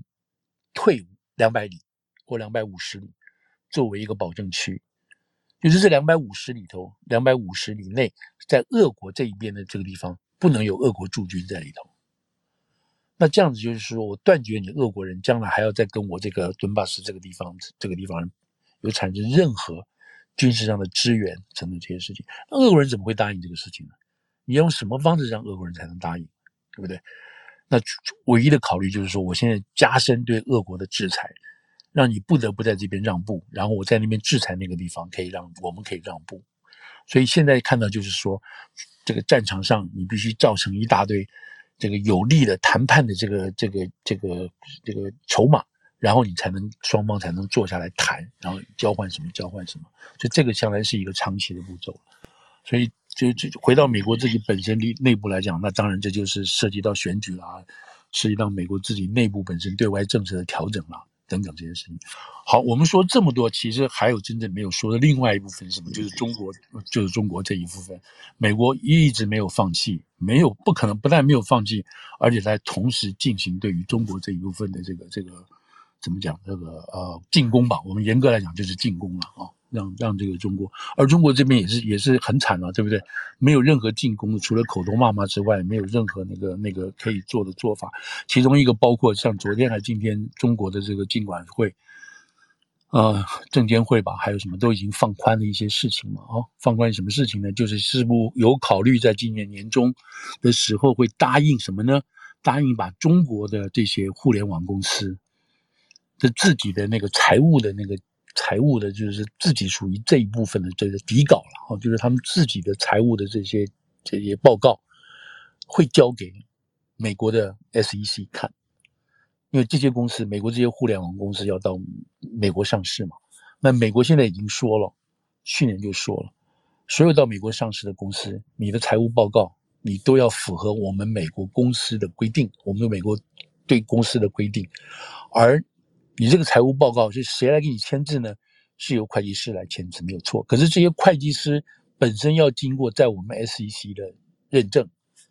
才能去帮你去做这个你们的财务报告，然后才能提到我们这边，要符合美国这边透明化什么什么这些这一大堆这些东西。那中国当然不答应啊，这涉及到我们自己国家的主权啦，还有涉及到我们国家里头敏感的资讯呢，我怎么来提供给你呢？所以这已经吵了很久了，你吵了是二十一十几年都是吵这个事情，为这个事情吵。到到二零一五年的时候才真正认真起来，那到了川普这个时候就更认真起来。你这些你这些没有在美国这边。把这个这个这个抵税这些东西啊，证券这个这个你的账簿搞清楚，这些公司你就要除名，你就得下市，你就可以离开美国这个纳斯达克这个地方。这对中国影响很大，他的募资、他的资金，他需要国际资金来投资他们自己本身的这些产业什么这些东西的，那就很惨了。你这是等于说在国际上，在美国，在全世界几个重要的筹。筹募资金的这些市场，你都立不了足了。美国这样干完之后，英国男人伦敦难道不这么干吗？香港已经蛮没有了，香港已经没有没有希望了。那你还能去哪里呢？所以习近平自己要在要在那个北京要另外开一个证证券市场，然后加上你这个是怎么讲香呃那个这个这个这个西上海，所以这个就这个整体上来，美国中国就受不了，他不能他不能让这个事情发生啊。这样子的话，它整个这个市值啊，这个这些这几个国家在在美国的这个几个市值就垮掉了，基本上。所以这个是他现在面临的。他后来听说今天今天传出来的消息是，有愿意让步了啊，让步了，但是不是让假定在中国这些互联网科技公司，他手中的的确确是有一些敏感资料等等这些的话，那中国只有中国也只有忍痛让这些公司不要到美国上市了，你不要你就回来好了。我没有办法让这些资料让美国拿走，真的。那另外一方面，中国对于这个互联网还在这边打压的东西。我讲这个情况就是说，美国跟中国之间哦还在脱钩当中，然后什么脱什么，什么钩该脱，什么都不该脱，现在还在持续进行当中。也就是说，美国在一一一手对付跟这个欧洲国家，一直在对付俄国这个地方，俄国是显然是越来越弱的这个情况下，他还有足够的这个时间分身。加日本、加韩国、加菲律宾这些国家一起来压住中国。那个印度那边，大家 千万不要觉得说印度要跟中国见面、俄国见面，因为那都是短暂性的情况。俄国那个印度是很明显，你只要看一下印度印度裔的中国，而印度印度人在美国的这种参与积极程度、支持川普的积极程度、对中国的这种紧张程度，你就知道印度是不会跟中国在一起的。所以，所以这个言论这样，你基本上讲，这个这是另外一回事情，我们再来谈了。所以说，在对于俄国这方面来讲，我现在感觉上是美国是绰绰有余。美国在这这一次的乌克兰的事情，最终是会是得利的那一方。因为会是啊，因为这个不管拜登再怎么无无无无能或怎么之类的，或者别人认 别人认为了，就是他本来就没有什么心，但是他基本上整个事件迫使美国重新站上一个领导的地位嘛。哦，嗯，他必须要，他必须要做这个领导的地位，要做协调的地位，他必须讲一些话。那中国会被俄国拖累吗？我觉得会啊！你看这一次，昨天前天不是那个谁，拉巴佐夫不是跑到安徽去吗？嗯嗯嗯，对不对？这个中国又说我们两个友谊是没有什么问题的嘛？嗯嗯嗯嗯，这个在这个时候见面，然后要要做这种两人这样高调的这种亮相，做这种说明，是摆给美国看的嘛？对不对？摆给全世界看的嘛。表示其实关系也没那么稳固，是吗？对对，那这样子的话，大家都摆在心里头，嗯、对不对？今天这个欧洲欧欧洲欧盟跟这个中国的峰会嘛，这是蛮重要。你们本来大家就记得说，本来欧洲跟那个欧欧盟啊，跟中国就要签订新的历史性的什么投资投资条约嘛。后来就因为香港还有那个新疆的事情，就整个让欧洲就感觉到不对劲嘛，就退回来了嘛。那这次又通会又通话，这次所现放出来的消息，没什么消息，没有说什么大家要互相增加经贸什么，没有这个事情基本上好像没有，不是重点，有谈不是重点，重点就是什么？重点是我们当面再度警告你不要去帮助俄罗斯，不要破坏我们对俄罗斯的制裁。这话听起来这个意思就是说什么？就是我们欧洲的事情，你不要插手，你最好来劝架，你出面来怎么怎么当和事佬，你不要去帮他。这话就讲得很明白了嘛。所以中国如果自己觉得是那个有优势的话，那可能真的是观众们自己想的，就是俄国如果败下来，在经济上、在政治上绝对会拖拖住中国的。这他不下水已经也已经下水了。而且中国是俄国最大的进口来源国。对。那当俄国的经济不好，甚至到买不起的状状态的话，那作为出口的中国就会没有。对啊，何况何况美国这边盯这么紧嘛，对不对？美欧这边就盯这么紧，你你你，就今天讲的这一句话就是你不要正面的帮助，意思是说我其实你帮助他，我们心里知道，我们都都是睁一只眼闭一只眼，你不要正面的帮助他，这个话都已经就讲到这个情况了，对不对？那就看美国，再看中国自己怎么办，他能够愿意为挺俄国付出多少的代价？至少在公关形象上已经是很糟糕了，因为现在全世界都知道中国在帮俄国嘛。这个这个事情，全世界都都知道。您觉得中国会帮到什么地步，然后终于帮不下去了？那这那边这第一个真的要看这个乌东的战，这个乌这个这边两边的战事打到什么情况嘛？然后再去看这个俄国的这个谁啊，那个普京本身在里头的地位保不保嘛？然后中国一直在说嘛，我们中国会用我们中国的方式来解决这个问题。那中国的方式是什么？就是我们水域 到时候看着走嘛，我们不采取任何预设立场。假定普京下台的话，另外一个新的势力上来的话，他还是会跟这个新的势力达成某种程度的这个这个这个交易啊，他不会再回到以前中苏老死不相往来那个地步啊，都很现实的这个说法。哦，现在是谁想要保普京呢？没有，就是他们那边讲的很清楚嘛，这个 oligarch 就是这些这些所谓富豪这些人。普京上台，他透过情治的关系，基本上最早治治国的时候就捞捞拉住这些奥利冈，这些奥利冈这些这个所谓这些寡头政治家或者是寡头这种专门控制的这些这些这些资本家吧，就是从他们从外面的传统性的资本家，他们这些人是控制，包括乌克兰也是啊，他们控制的这个整个中呃俄国的或者是乌克兰自己相对来讲呢，他们各大部分的各大部分的企业从油。是粮食什么的，他们就在控制这些东西啊，是这些形成是一个主要的，就是跟这跟谁跟普京是一个很最重要的是一个他商界的一个稳定力量嘛。那这个是这个是一直一直没有什么问题的。当现在俄国为什么不？当全世界为什么这么凶的去制裁这些奥利挂呢？为什么呢？就是他们知道这些人是俄国经济的主要的这个怎么讲？这个这个掌控者嘛，在背后的实际上的操控者。你制裁他们，就等于制裁俄国的直的经济嘛。嗯，所以这个是一个这个呢。所以今天你说谁在帮他们，就是谁在帮他们。今天他们也在保护他。今像那个那个被毒死的这个，不是被毒死，要被毒被下毒那个什么那个 Roman 呃 Abramovich 嘛，对不对？嗯，他自己都已经那是谁？他就是想要出来帮普京去协调这个事情嘛。结果被强硬的军方，他们说是军方的强硬派要毒他嘛，你知道？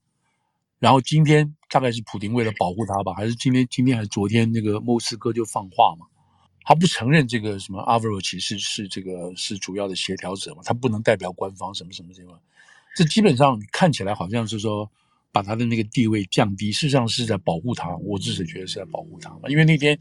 那天那个所有的媒体都在照他的照片嘛，知道你记得吗？那个所有鬼子都在盯住他嘛。因为他是什么角色？他怎么能在这个会里头出现？他又不是双方的官方任何人士等等，对不对？而且泽连斯基就是已经跟拜登亲自打过电话了嘛，希望你不要制裁他，因为这个人对我们来讲是，因为这个人的妈妈就是这个 a b r o c h 的妈妈是是乌兰乌克兰人嘛，他有这个，但他自己当然是本籍是是是俄罗斯的，但妈妈是乌克兰，他所以他有这个两边可以讲话的这种这种这种怎么讲心情心境吧，这种东西或者是义务。所以这个这个，我现在讲就是说，就是变化很大。这一次的会之所以能在乌克兰开，然后大家给个面子，虽然没有什么结果，但是基本上谈出一个大致上的一个雏形，一个雏形了。雏形就是，就是说，OK，我可以保持中立，这个我不加入这个北约。呃，但是你知道乌东这边你不你不要去，俄国也想着乌东这两块我要，那兰斯基说绝对不可能，这第一，第二，你这个克里米亚你也不能拿回去，这些谈完之后我还要经过公投，这些东西都把话说到这边，那就是大致上把这个就基本上回到原来的地方了。要知道，就是说，嗯，大家每次在讲，比如说到包括中国在讲，好像泽连斯基这个人是一个神经病啊，冒出来什么什么的，不是啊。在在这，我因跟我大概有跟瑞军有提过，在泽连斯基这个人，对不对？他是怎么讲？就是说啊、呃，从小长大什么的，后来他不是做了这个所谓，呃，所谓喜剧演员啊什么？他自己本身有一个那种什么二人转，就像我们中国那种二人转，或者是那种这种那种嘻哈团啊什么？他们到在哦在这个苏俄，在苏俄到处演唱啊。他没有重建重振之前呢、那到处演唱，那俄国人都知道这个是一个是一个搞笑的人物啊，什么之类的都知道他，但他们不去碰一些事情。后来慢慢慢慢，他们这这个受到很大欢迎的时候，就开始他们的那个材料里头就开始涉及到政治性的东西了，你知道，开始有一些对时政上的批评了。大家大概意识到说，哎，这个泽连斯基这个人怎么会对这些事情要讲话呢？他会不会踩到线呢？什么真的就是这就已经这个出现了。后来是这个这个乌克兰一个大的一个。一个就是我说的一个寡头政治家，挂钩那个资本家，重视到他了，拥了拥有好几个电视台，就给了这个泽连斯基一个一个发展的这个机会嘛，等等，然后慢慢慢慢就出来了。那他出来选的时候，那个时候是是卢千科吧，也是双方在在竞争，说谁是能够对抗俄国俄罗斯的嘛，谁能对抗俄国的嘛。后来这个年轻的泽连这个泽连斯基没有经验，大家需要。一个新的面孔，民粹啊，这是随便大家怎么解释，反正他就出现，他就当了总。他当总统的时候，他才知道说，哇，这个问题不是那么严重，不是你随便说你要当总统就那个就可以做了。所以他上来之后就面临到他必须跟俄国打交道的这个事情，所以他去去找过这个 找过这个普丁，普丁根本不甩他，你知道。这是什么小东西嘛？你是谁呀、啊？你知道吗？就是说，当然不是说轻视乌克兰，是轻视乌克兰的代表人。这个总统是一个演员，你没有把他当在眼里。大家如果看那个过去的那个那个国际会议拍照拍照嘛，那时候普丁还有这个马克龙，还有这个谁，这个梅克尔，你看那个那个谁，泽连斯基坐在边边的，你知道没有理他的。所以泽连斯基那个时候他也知道要跟俄国做某种程度的这个妥协什么，他已经。不知道讲了多少次的话，透过普京说我们中立啊也好，我们这个什么我们被迫啊什么，我们必须要做这个事情，因为我们在入了线了，什么的，他一直不断在跟普京去解释这些事情，你知道？也当然包括克里米亚不能拿回去什么的，是这些很多在二零一九年他上台之后，陆陆续续在做的这些事情，都受到很大的挫折，然后乌克兰的民心民气就开始对这个泽连斯基觉得你很糟糕啊，你该做的都没有做。你自己选前讲的话，你都没有做到啊！你这样子就好了。在这个时候，突然神经病，这我不知道，不是那个这这个普京决定要动手了，这才把这个泽连斯基的民调值拉回来了，你知道吗？这要拉回来了。所以你如果看到中国的一些这些说法，你就觉得是真的是是，你就好像好像这个泽连斯基凭空冒出来的，不是？他在之前已经跟普京交手多次了，就乌克兰未来的问题。所以这个现在他们这个现在我们看到是两人继续交手，而且在同样的问题、同样的立场上都没有退让性的交手，只不过这是普京神经病发了疯，他以为可以靠武力的事情来解决掉，结果反而没有，反而没有，然后把自己把自己的国家拖向一个二带向一个二流国家，然后把泽连斯基捧起来当成一个民族战士丘吉尔，就是现在情况就是这样子。嗯，过去这一个礼拜看泽连斯基仍然是到处奔，到处跟到处去游说，然后对他到处各国，嗯，他到处喊救命，对不对？嗯，到处喊，就好像你被人家打了一下，我们被人家打，我到处救命啊，救命啊，谁来救我啊？你给我钱，他到处喊救命啊，然后人家就愿意听啊，对不对？我现在反正就是说什么，那个台湾，台湾如果真的被挨打的时候，有哪个国家敢听台湾喊救命呢？对不对？你现在在我们路上给人家打，你喊救命，你希望有人来救你啊？对不对？有人出手，不管这个，不管你是什么道理、什么原因，你被人家打了，你希望路人或者是这个村里的人能够出来帮你的忙，救你一下。那至于打你那个人，再说，他有什么理由再说，对不对？现在泽连斯基做的就是到处喊救命嘛，你叫你不要打我嘛，让全世界知道我被打嘛。那那打他那个人呢？如果自己不要脸，那继续打，那没办法，那是那就自己打。嗯，但至少大家愿意，目前大呃国际上是愿意听他讲的，而且也真的收到效果了。对对对，而且最主要对嘛？对泽连斯基本本身听在听他讲话的时候，他对国际局势看得很清楚啊。对，他对于谁是敌是友也判断得很清楚，而且他对每一个国家都能抓到那个国家的不同的那个那个、嗯、那个、嗯、那个那个怎么讲弱点吧？他们那些国家的弱点，来跟他去让这些让这些国家有一些那种，他当然他站在一个很高的一个道德制高点嘛，哈，嗯嗯，人打我等于打我不是打我就打整个文明哦，打整个国家制度啊，但。打整个这个世界秩序哦，你们怎么能容忍这些事情？那这些搞政治性的人物，人听了大家都知道这个政治语言是什么吗？对。那这么说，我可不可以问他，现在乌克兰他开始反攻回去，一方面会不会是因为他，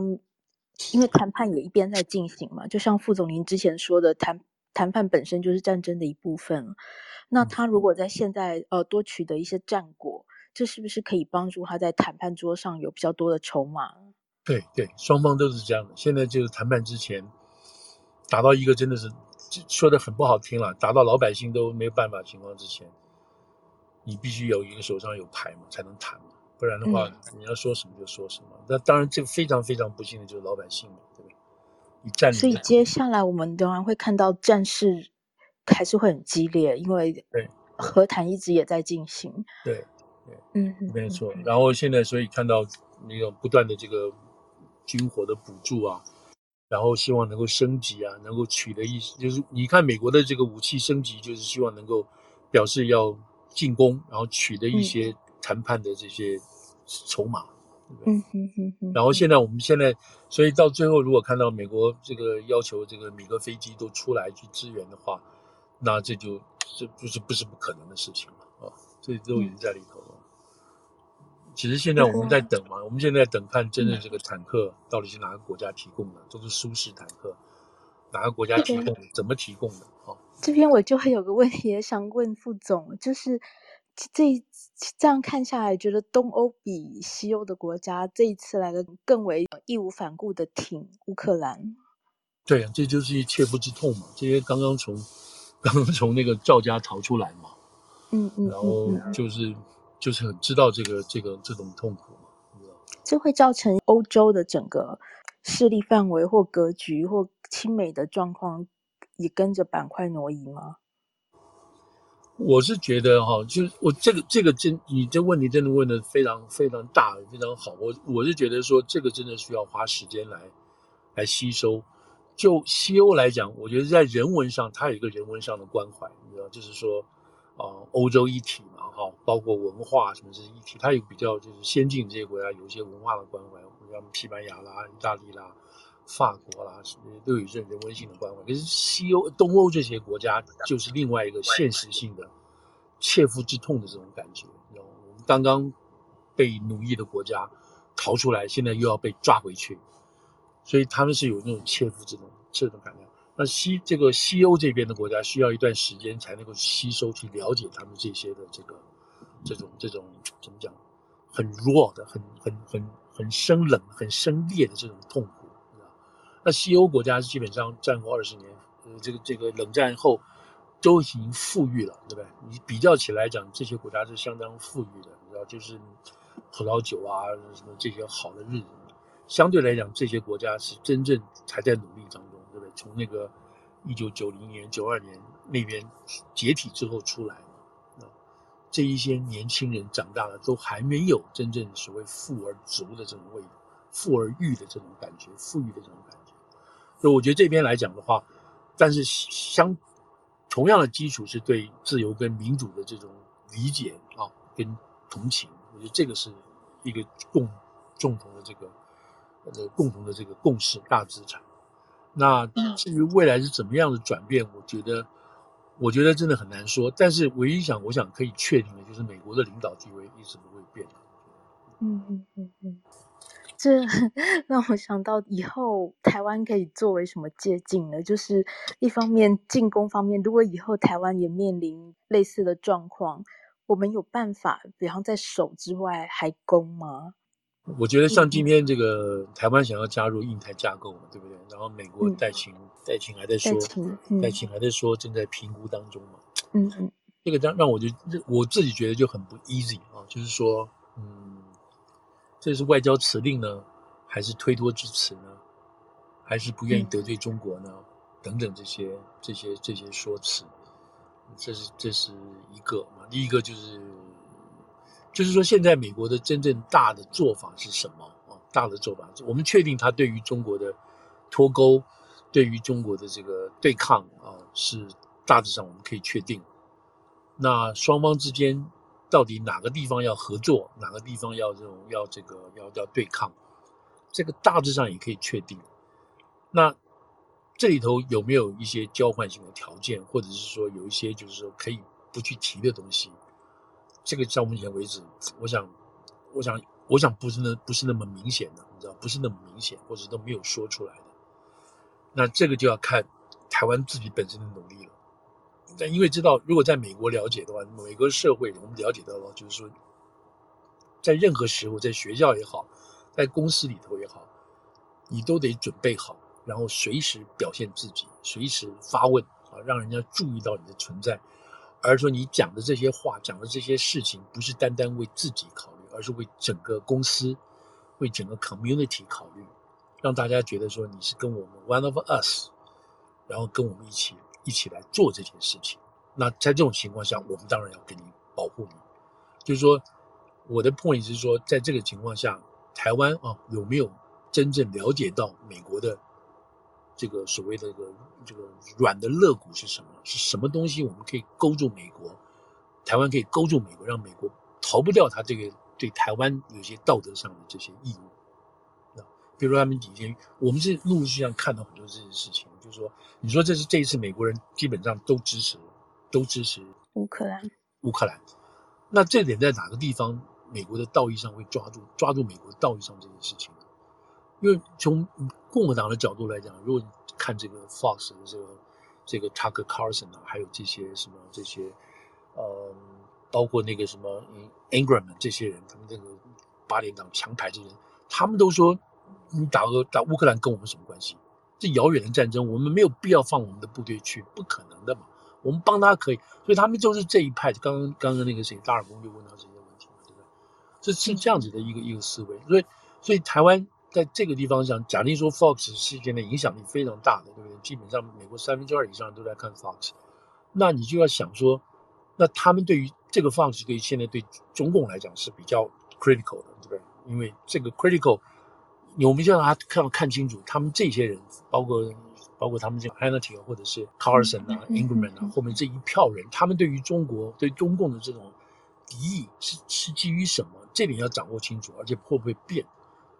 然后他们去影响，所以美国的这些这些是要比较比较一些 blue collar 或者是比较这个中大学以下的这样的，我们必须掌握他们这些诉诸的是什么东西？诉诸的是失业工工作机会的流失呢，还是诉诸于他们对于人权的这个 abuse 呢？还是他们对对于这个这个呃智慧财产权的这种侵略，那么打击美国？我们必须搞清楚他们这是什么东西，然后我们可以。这个台湾啊，咱们可以站在一个制高点，因为乌克兰现在很明显，它站在一个制高点。你打击我们，就是打击欧洲；打击欧洲，就打击世界文明什么这个秩序、世界秩序。那台湾是不是能够抓到类似像这样子的 narrative 这种说辞？我们现在看到的就是说，用台湾现在目前用的，好像跟乌克兰是同样的这种 narrative，嗯。哦，可是这样不够啊，对不对？这样不够，嗯，这不够的，在美国这种。这种这种媒体市场、文宣市场，还要想出更更 sharp 啊、更这个 edge 的这些理由，来说服美国的这种群众。美国，你知道我们美国的群众，你今天为这个疫情烦那个要死，你知道，大家就是说嘴巴动动，你要不愿意去帮忙，甚不要讲说我派部队去了什么这些事情等等，这些东西，美国的这些民意跟民心都在调调动的，对吧？你像大陆现在还在讲说，这场战争乌俄乌战争是美国发动的，是美国处心积虑煽风点火，什么什么方？你说有可能吗？像拜登这些人，冒着自己这个其中选举要丢掉，然后二零二四会输掉，然后为了就是要什么？为了就是要发动这场战争吗？这种这种讲法就完全不不不符美国自己本身内部的政治逻辑嘛。但他们还要 push 这个事情啊，这这是这是什么意思呢？对不对？那我们很清楚美国里头这样子的这个这个这个，不管对内对外，对乌克兰这些态度，我们看得很知道嘛，对不对？他今天做，我们今天讲油价，就是为了选举，没有别的东西。那他这么做，难道真的是为了跟自己过不去？然后要去要去要去发动这场战争吗？不会。所以我的我的问题就回到就是刚刚讲的台湾，刚刚若心问到这个事情，就是说美国的民意在变，那个时间跟这个时事啊，就是这个 current affair 也在变，等等这些事情，我们就必须要看这个事情将来爆发以后啊，然后所能够掌握到对于美国的民心名气，比如说最近的 PU 对不对？PU 这个 Pew 最近的新的民意调查，觉得说好像中国人。对于美国的敌意很深，这当然是受到他们自己洗脑的那个嘛哈、嗯。那至于美国，美国是不是对中国的敌意也升高？Yes，从过去十年来讲，这个好像每次他的这个敌意升高很多，特别是在川普这几年敌意升高。那这个当然跟美国主流媒体啦，什么地方所做的这个宣传 propaganda 都有关。我们现在叫它 propaganda，因为因为有时候他们真的是富有这种政府官方的这些这些。给的说铁了哈，这个是。但不管怎么讲，意思就是说，台湾如果要为自己的这种啊、呃、保障的话，一方面，一方面他要了解到，就是回到我说的，就是美国到底要什么，这个 community 啊，这个社区要什么，然后我们在这边能扮演什么角色？How can we help you to help us？用这种这种这种 mentality 去跟这些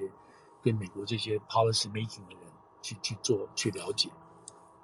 这样才比较比较稳，比较怎么讲？比较符合美国的做法，不见得一定是百分之百对的。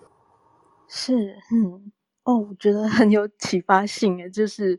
嗯，这一次看哇，乌克兰算做了一个很好的示范了，帮帮台湾做了很好的示范了。那泽连斯基的团队功课也做得很足，基本上到各国演讲的时候，还有在国际场合的发言，都对啊，不是侥幸。现在现在台湾就应该可以请这个泽连斯基的团队啊，到台湾去做一个 seminar 啊，不要讲你们 做了什么，你要要听他们讲说你们什么没有做，你们现在后悔了。是耶，这个东西对，不是请泽连斯基本人，应该就是不要要要问的是他的团队。对。他的那个，譬如他的幕僚长啊，什么什么，是是是做的，不管是公开还是私下的交流，但这个事情其实是可以做的。对呀、啊，对呀、啊，台湾现在就应该组成一个、嗯、一个什么三人小组、四人小组，就去乌克兰，对不对？去取经，去取经嗯，现在就要去了，真的真的，对对对，现在就要去了。嗯，我之前看到一个说法是说，哎，觉得不要在这时候跟。跟风哦，就是说台湾有些人在说，哎，我们，呃，大家都在请泽连斯基演讲，我们也请泽连斯基演讲，然后觉得台湾不不要去跟风做这个事情，是因为一方面也是跟中国之间，呃，跟乌克兰之间微妙的关系，这时候去惹恼中国，给中国有个把柄，反而不好。我真的觉得这是，我真的觉得这是馊主意，馊主意，因为因为这些他现在去演讲的这些国家。是对乌克兰有真正的，乌克兰的命运跟走向是有真正的影响力的。比如说，他去日本，他去以色列，是这些国家讲话是有真正影响力的，知道这但台湾并没有，没有啊。现在这这这个有点，我是觉得说，大家这就是这就是有时候台湾真的盲点了，就是说，你知道，也是他的这种。也是他这种切身为民所造成的一些这些这些，就是说很很，我不能说是混乱哦，就是说非常具有创意的想法，但是超出本身所能 handle 的这样子的范围。嗯嗯，不是说不好，但是就是说我们没有这样子的能力去做这个事情，我们去影响谁，嗯、除了让自己爽之外，我们并没有影响到任何人，知道吗？嗯，这个真的是，这个是真的真的是。这个就是让自己太开心了，这样子实在不行。嗯，更不要说你刚刚提到有可能会会影响，嗯，让中国不开心。其实让中国不开心，根本就根本就不要担心了，什么开心不开心的，这个不是，是说台湾这样子做的意义是什么？嗯，如果说如果说如果说这一点就是说，因为借着泽连斯基在台湾演讲而放大了台湾在今天国际地位上可能会有比泽连斯基或者是乌克兰更悲惨的后果的话，那么我们可以，我我觉得可以去做啊，就是你喊救命，我也喊救命，啊，嗯嗯嗯。那但是这个事情是是为你台湾好啊，那泽连斯基为什么这么忙的情况下还要去帮台湾一把？何况他还可能得罪中共，嗯嗯嗯，所以这种这种事情，我觉得就是大家说说就好了，千万不要拿这个事情去去压迫政府去必须是要做。是你你如果你假定说蓝营，你有办法蓝营你去做嘛？这种事情不就是为了整个国家的形象这个安全的话，你大家分工合作嘛，对不对？你不要把这个事情去砍到这个这个让官方动弹不了的地位，对不对？嗯，对，那是我的想法。嗯嗯，好，大概大概今天把年轻人讲的比较短一点，因为那个，因为另外其他都是好大的话题。呀，yeah, 真的真的，嗯，不过这个真的都是因为我们呃也算是正有幸遇到这么重大的国际事情哦，然后可以在这时候有更多对美国、对国际、对台湾地位的省思哦。对对对，美一、嗯、其实美国哦，美国每一次的事件的 episode 啊都是。重新在写剧本，在写剧本，没有一次你可以没有没有一次跟上一次是相同的，嗯，然后因为美国的美国的这个 player 啊，美国自己内部的 player 都不一样，党派不一样，总统不一样，党派里面的这些重要的 player 不一样，嗯嗯嗯，所以所以你就是说，你真的就是任何国家驻美的这些单位，你都要很了解。这个国家，美国这个国家当下是处于什么情况？你不能拿它去跟尼克森比，不能拿它去跟越战的时候比，什么什么的。嗯嗯嗯嗯，因为都不一样。所以，所以就是说，假定说我们要了解拜登做什么的话，你至少得退回到拜登，因为他有连续性嘛。你在拜登他当副总统的什么时候情况下，那个时候是什么？然后你再要回去看普京一直情况是什么，然后要更要了解普京。这个他现在国内的这个地位，所以这一套都必须摆在一起看，所以没有办法去做一个什么一个 textbook 出来做的事情。嗯，下次有机会再来谈这个 Hunter 的事情。哈，这 Hunter 的事情我看迟早迟早要爆发的。是是是，您觉得会在这个接下来这一两个星期就爆发吗？我一两个星期还不至于啊，我觉得是会在。反正暑假应该会了，就是他们现在在查这个、嗯、这个 Hunter 的这个，他们是从查税的角度开始嘛，嗯，所以这个这个美国这人要抓坏人，其实不是抓他是不是有杀人干什么，就是抓税的问题，是，对，从税的地方会拉出一些事情出来，那、嗯、当然有很多变，会有很多变化，万一万一这个起诉他，然后他 plead guilty，然后就赶快断尾求生，那这个事情就杀不到。扯不到拜登嘛，这个东西。嗯嗯嗯。所以如果说这个事情爆发的话，那这个就是说，这个这个拜登这个这个民主党的这个二零二二零二零的其中选举就是真的死定了。哦，嗯。有机会再来谈，因为这个涉及到好几个国家的事情。是，好，我们先把这话题先预定下来。哦、对对对。嗯，好。好，那大家就这样子喽。今天就谢谢大家，谢谢哈，谢谢副总，谢谢哎，谢谢大耳公哈，谢谢大耳公。好，然后好，那在台湾的朋友可能现这几天就是连假，然后也是嗯，祝福大家就好好休息，过个假期。是，好，祝福大家身体健康哈。嗯。好，谢谢。那我们今天就先到这里。好，谢谢。好，谢谢。欢迎大家来跟我们一起谈这谈谈美国世界的话题。好，谢谢大家。好，谢谢。嗯，谢谢副总，谢谢大家。谢谢大家，谢谢。好，我们今天就先这样，谢谢大家，大家拜拜。